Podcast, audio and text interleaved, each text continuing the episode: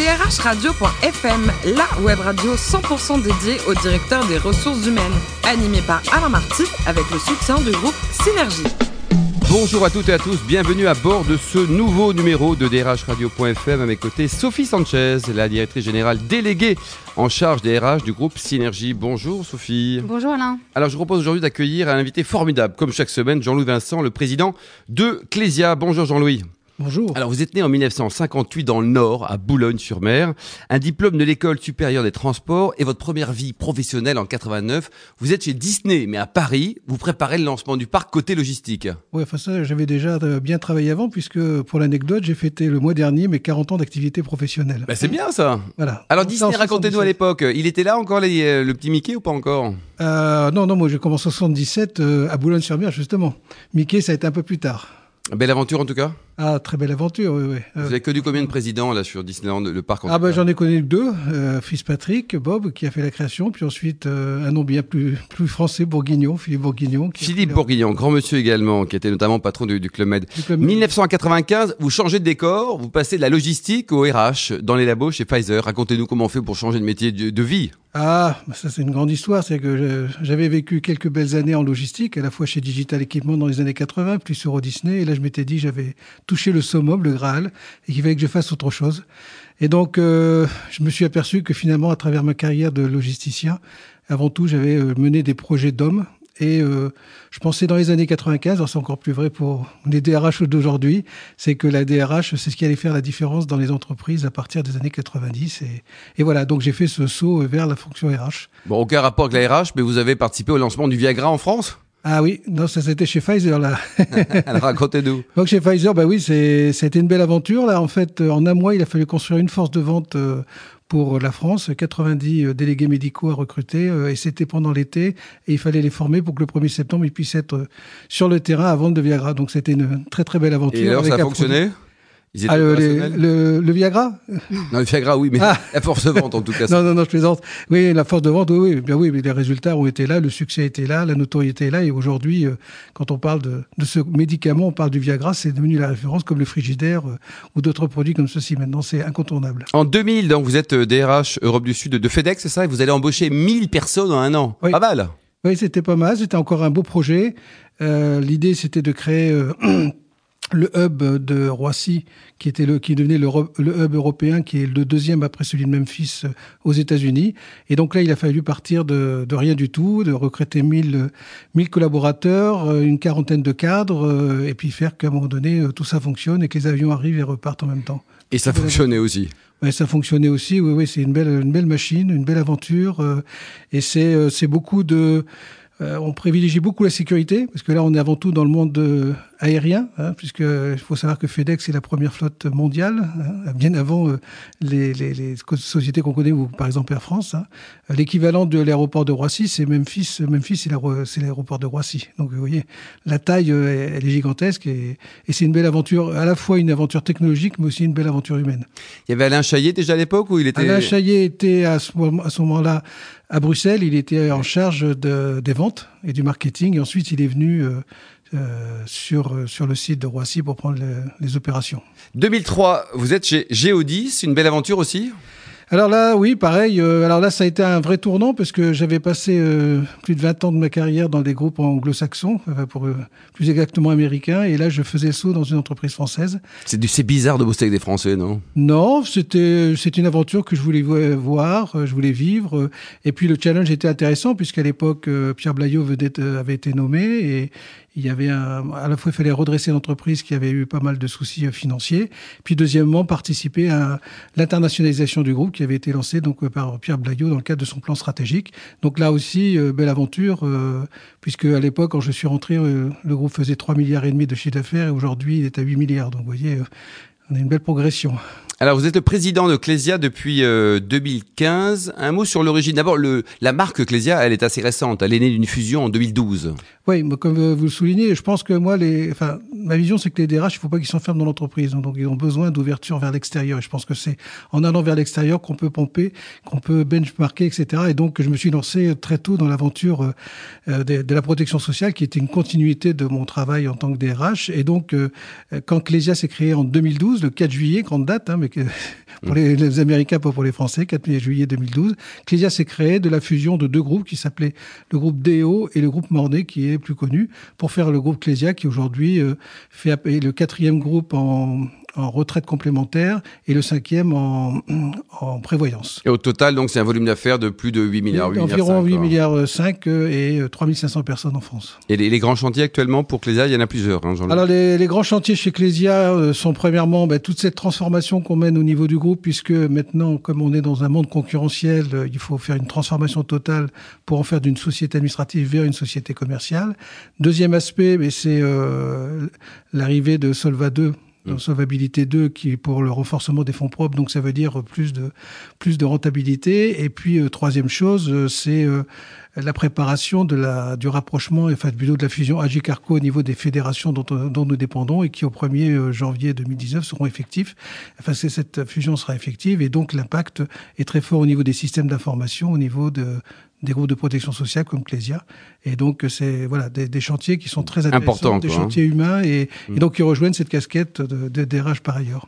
Sophie Sanchez, quelle question à notre invité Alors, la première question, justement, je voulais vous, vous, vous faire parler sur le, le, plan de transformation dont vous parliez tout à l'heure, Ambition Clésia, que vous avez lancé en, en 2015, et vous comptez euh, atteindre votre objectif en, en 2018. Donc, euh, où en êtes-vous, justement, de ce plan de transformation? Alors, ce plan de transformation, comme je dis, il, il émane de, de notre environnement, hein, euh, à la fois la fusion Agicarco, le fait qu'on soit dans un monde concurrentiel et troisièmement une rentabilité qui est demandée pour renforcer nos fonds propres. Euh, donc il y a Il y a bien sûr un volet RH avec aujourd'hui une orientation vers une spécialisation des activités et retraite d'un côté retraite complémentaire et prévoyance de l'autre. Donc, euh, de, donc là, c'est vraiment une scission entre les deux activités. Euh, deuxième chose, c'est de développer un peu cet esprit euh, beaucoup plus client, orienté client, c'est-à-dire qu'on ne parle plus d'usagers ou d'adhérents, etc., mais on doit parler de clients. Donc c'est plus moderne, c'est plus geek. Hein. Eh oui, c'est exactement ce que je vis également par ailleurs à la SNCF, donc c'est quelque chose d'important. Et puis troisièmement, c'est la transformation à travers des outils d'information, parce que là aussi, euh, on est obligé d'avoir des outils de plus en plus performants, euh, à la fois euh, pour intégrer la partie digitale et puis à la fois pour être plus réactif vis-à-vis du client. Donc c'est vraiment un mouvement important que nous menons dans un contexte, si vous préférez, où euh, jusqu'à maintenant, euh, on n'avait pas trop l'habitude de ces mots. Ah mais c'est sympa les monopoles, hein. à partir du moment du bon côté. Monopole, c'est un grand mot, mais bon, on était sur des secteurs qui étaient quand même euh, privilégiés. Sophie Alors justement, vous disiez que les ressources humaines, c'était un volet, enfin c'est un volet de, de, de, de, ce plan de transformation. Qu'est-ce que, qu'est-ce que vous cherchez à transformer euh, au niveau des, des, ressources humaines exactement bah, Je pense que on a plusieurs volets. Il y a déjà le volet du management, parce que je pense que quand on veut transformer une entreprise, il faut déjà démarrer par, par le haut. Hein, par le haut. Donc ça, ça nécessite un travail différent au niveau du COMEX, c'est-à-dire que d'éviter que les membres du COMEX ne travaillent trop en silo et qu'aujourd'hui on ait beaucoup plus de transversabilité. Deuxième aspect, c'est l'aspect du management intermédiaire, donc de l'amener à prendre le pouvoir euh, et non pas juste être une courroie de transmission et donc euh, devenir véritablement de, de membre de l'encadrement et donc à partir de là permettre cette transformation au niveau des collaborateurs euh, qui sont tous les jours en relation avec le client. Donc c'est vraiment ce travail qu'il faut à la fois travailler euh, au niveau du, du COMEX, ensuite des cadres dirigeants et enfin des cadres intermédiaires et ensuite des collaborateurs. Donc c'est un, vrai un vrai vrai chantier euh, RH. Sophie? Euh, Quel rôle justement a joué euh, la direction des ressources humaines dans l'accompagnement de, de, de, ce plan de transformation? Est-ce que vous avez un bon DRH déjà? Oh ben je pense, oui. Euh, je crois que vous l'aviez déjà interviewé. Euh, oui, oui. En l'occurrence, Jean de Villers. Non, c'est quelqu'un qui est, on très, qui est, voilà, on peut saluer Jean. Euh, c'est quelqu'un qui est, qui est très impliqué, qui est très rigoureux, euh, qui est à l'écoute. Euh, et donc, euh, c'est vrai qu'il a un rôle essentiel avec ses équipes pour euh, assurer cette transformation. Mais une fois de plus, euh, la partie RH et le DRH, c'est pas lui qui fait tout. Mmh. il faut vraiment qu'il y ait une prise en compte de l'ensemble, une appropriation de l'ensemble de l'encadrement, qui soit intermédiaire ou de, de, de, de, de la haute maîtrise ici, et également de la partie COMEX. Sophie? Euh, le numérique transforme le, travail et on voit de, plus en plus des nouvelles formes de travail apparaître. Et d'ailleurs, le nombre de travailleurs indépendants augmente et, va aller en augmentant. On a parlé aussi du sujet euh, en France au travers de la protection sociale des travailleurs indépendants par rapport à la protection euh, des salariés sous CDI. Alors, en, tant que président de Clésia, quel est votre, votre avis sur la protection sociale des travailleurs indépendants? Ah ben, Je crois que c'est un élément important. C'est-à-dire que le, le problème, c'est que souvent, ces, ces, travailleurs indépendants sont souvent jeunes, euh, dynamiques. Euh, ils se disent finalement c'est pour les autres et j'ai pas besoin de payer à la rigueur, j'ai besoin de sécurité sociale. Je me prends une, une assurance privée comme on fait en Angleterre et puis euh, tout va bien. Sauf que le jour où il a vraiment un, un vrai problème, euh, bon voilà, on est content d'avoir cette solidarité. Donc je pense qu'il faut faire évoluer. Enfin, je pense que c'est un des chantiers du, du président Macron. Dieu sait s'il en a beaucoup, mais c'est un des chantiers justement de d'étendre un petit peu cette protection sociale à l'ensemble des indépendants pour qu'ils soient au niveau. Et d'ailleurs, ils veulent, ils, veulent, ils veulent même le faire au niveau, je dirais, je crois, du chômage pour en faire, euh, je dirais, un droit universel. Et je pense que c'est dans ce sens-là que l'on doit aller. Maintenant, euh, je pense qu'on a une, une chance en France, c'est notre système. Alors je dirais pas de sécurité sociale, mais une protection sociale, qui est une spécificité française. Je pense qu'il a besoin euh, certainement d'évoluer, mais euh, je pense que c'est une euh, spécificité française qu'il faut garder demain. notre modèle et, je pense est pertinent parce que il, fait, il, permet à la fois cette protection, mais également cette solidarité et la mutualisation des risques. Et je pense que c'est, comme j'ai l'habitude de dire, dans les groupes de protection sociale, on ne rémunère pas un actionnaire on, sert avant tout à, gérer euh, la mutualisation et la solidarité. Et donc, c'est là où ce modèle spécifique doit demain s'étendre à, l'ensemble de ces populations, parce qu'il est clair que c'est pas une, je dirais pas, c'est pas une mode. On va aller de plus en plus vers ces, travailleurs indépendants qui travailleront avec l'entreprise directement. Et donc, à partir de là, il faut aussi leur assurer cette protection sociale qui est nécessaire, à la fois sur la protection sociale, mais également sur le chômage et demain sur la retraite. Jean-Louis Vincent, côté vie personnelle, il paraît que vous êtes champion olympique du homard aux épices. Ah oui, ça c'est une Alors comment vous le faites? Vous attrapez le homard, vous attrapez les Ah oui, oui, oui. Euh, déjà, il faut choisir le, homard. Il faut qu'il soit de, soit une belle pièce. Et puis derrière, euh, bon bah, il faut savoir le faire cuire dans le courbouillon, un beau courbouillon avec les épices qu'il faut. Puis derrière, il faut préparer vos, vos épices. Alors euh, ça, Là, c'est la recette du chef. Et puis derrière, bah, ça, ça fait euh, la joie de ma fille qui, qui, adore ceci. Bon, vous avez un beau resto à nous conseiller à Boulogne, par exemple, sur mer? Ah, bah, bien sûr, le Châtillon. Le Châtillon qui est au cœur de, des magasins de marée. Et c'est là où, dès 4 heures du matin, euh, à la fois les patrons de, des magasins de marée, mais également les ouvriers, viennent euh, prendre leur casse-croûte, leur petit déjeuner. Et donc, quand vous arrivez à midi, il y a une ambiance qui est folle.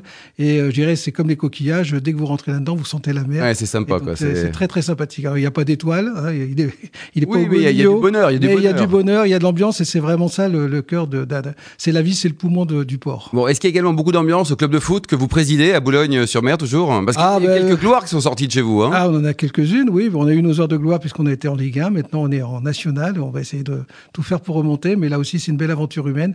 Je pense qu'à travers euh, euh, bon, Clésia, etc., ce que je cherche avant tout, c'est à partager une, une aventure humaine avec d'autres et euh, à travers cette passion qui est le football, euh, je pense qu'on le réalise à Boulogne. Surtout qu'il y a beaucoup de, il y a un public qui est très chaleureux, euh, qui aime le vrai football. Ah bah les gens du Nord sont plutôt sympas, Sophie. Hein. Je sais pas si vous avez des, copains du Nord, mais ils sont vraiment adorables, quoi. C'est pas moi qui vais le dire, c'est vous qui le dites. Alors pour terminer, vous êtes fan de New York, c'est direct, hein, Boulogne-sur-Mer, New York, non? À New York, oui, ça c'est une, bah, c'est là où j'ai fait mon MBA euh, et j'y vais pratiquement tous les ans. Euh, j'y vais l'hiver, l'été. Euh, j'ai un souvenir euh, de New York, c'était en décembre de 2000, où j'ai des superbes photos du haut des deux, tours euh, jumelles, les, fameuses qui ont, qui ont, qui ont été, qui se sont écroulées en, dans des circonstances dramatiques. Et j'ai des photos de New York euh, blanc, c'est absolument fabuleux. C'est une ville, et quand on voit comment cette ville s'est reconstruite tout en gardant l'histoire, euh, je dirais, de ces deux tours, mais comment elle s'est reconstruite, c'est assez, assez fabuleux. Et avec une belle énergie. Quoi. Avec une belle énergie, oui. Merci beaucoup Jean-Louis Vincent, l'excellent président de Clésia. Merci également à vous, Sophie Sanchez, d'avoir accepté de co-animer cette émission. Je rappelle que vous êtes directrice générale déléguée en charge des RH du groupe Synergie. Fin de ce numéro de drhradio.fm. On se retrouve jeudi à 10h avec de nouveaux invités. drhradio.fm vous a été présenté par Alain Marty avec le soutien du groupe Synergie.